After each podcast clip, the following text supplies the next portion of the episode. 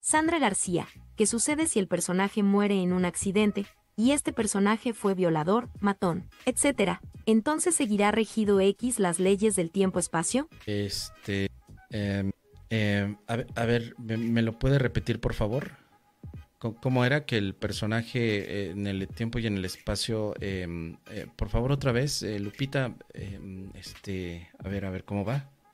Sandra García, ¿qué sucede si el personaje muere en un accidente, y este personaje fue violador, matón, etc.? Entonces seguirá regido X las leyes del tiempo-espacio? Em, eh, este... Ay, ayúdame, Espíritu Santo, ayúdame, ayúdame, ayúdame. Ayúdame, por favor, Espíritu Santo. ¿Qué, le digo a esta hermanita crística? ¿Qué le digo? Ayúdame, por favor, Espíritu Santo. Espíritu Santo, ayúdame, ayúdame, ayúdame, ayúdame. Em, este... ¿Quién es el que pregunta? Ya, me acordé. Sí.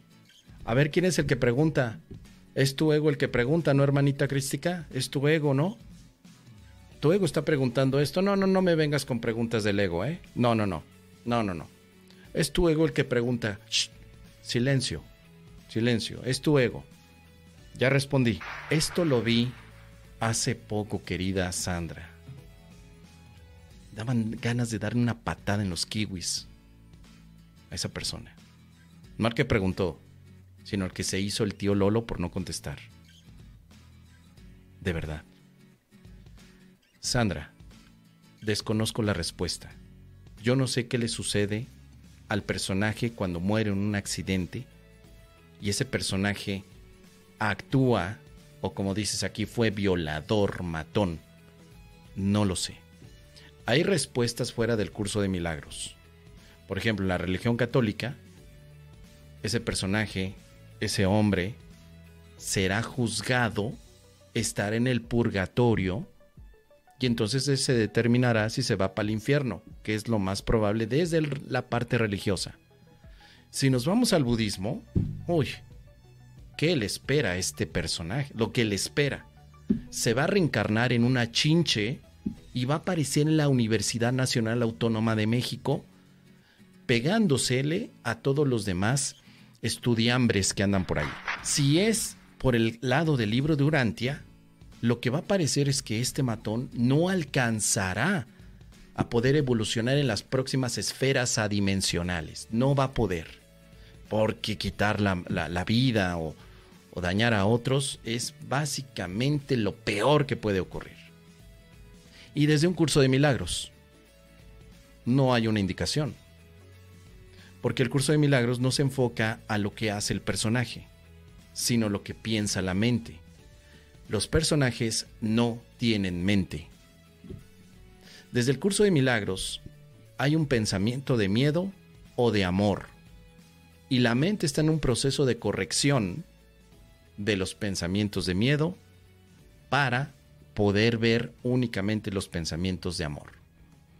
Así que honestamente yo no puedo responder la pregunta, querida Sandra, tal como la planteas.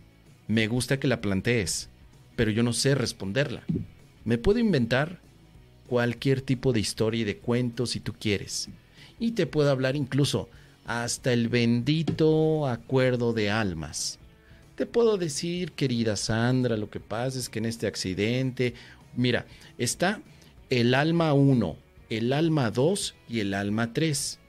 El alma 1 es el de este personaje que, que, que muere en un accidente, porque el alma 2, que es el que hace el accidente, tenía un acuerdo con el alma 3, que fue eh, el que recibió eh, el, el dolor y el sufrimiento del alma 1. O sea, alma 1 afectó al alma 3, pero había un acuerdo de almas en que el 1 con el 3 iban a tener ese comportamiento para que el alma 2 hiciera que, se terminara la vida en ese momento para el alma 1, 2 y 3, porque en el alma 2, que es el que comete el accidente, también podría haber muerto. No me dices aquí, pero puedo suponer que está muriendo. ¿Seguirá regido por las leyes del espacio y del tiempo? Pues podríamos decir desde la visión del acuerdo de almas que ahora las tres almas se van a volver a reunir en un sitio y van a volver a establecer si quieren regresar para hacer un acuerdo nuevo de tiempo y espacio o si ya dejan de estar jugando y se determinan a estar únicamente en la salvación o en el cielo o en la libertad absoluta. Me lo estoy inventando, pero no sé. Lo que sí sé desde la visión del curso de milagros es que no somos personajes, sino una mente que perdona. Entonces puedo perdonar en este momento. Porque el objetivo del curso no es dar una explicación sobre, o una explicación, digamos, única sobre lo que sucede antes o después de la muerte. Tiene indicaciones, pero para el propósito de la paz. Entonces, considerando el propósito de la paz, ¿cómo te conviene a ti ver estos eventos? Perdonados. Ya. Entonces yo podría responder de manera muy simple, si utilizar el curso de milagros, lo que sucede es que sigue habiendo una oportunidad para perdonar en la mente. Nada más.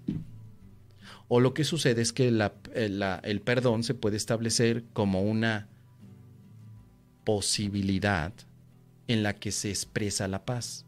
Eso es todo. No creo que haya más explicación. Te digo, lo demás sería toda una suposición, hipótesis del camino que tú quieras. Pero el curso de milagros simplemente se enfoca al término de perdona para estar en paz. Ahora o ahora. Si no estás listo en este momento, sí, claro, lo puedes hacer después, pero ¿para qué esperar? Puedes perdonar en este momento.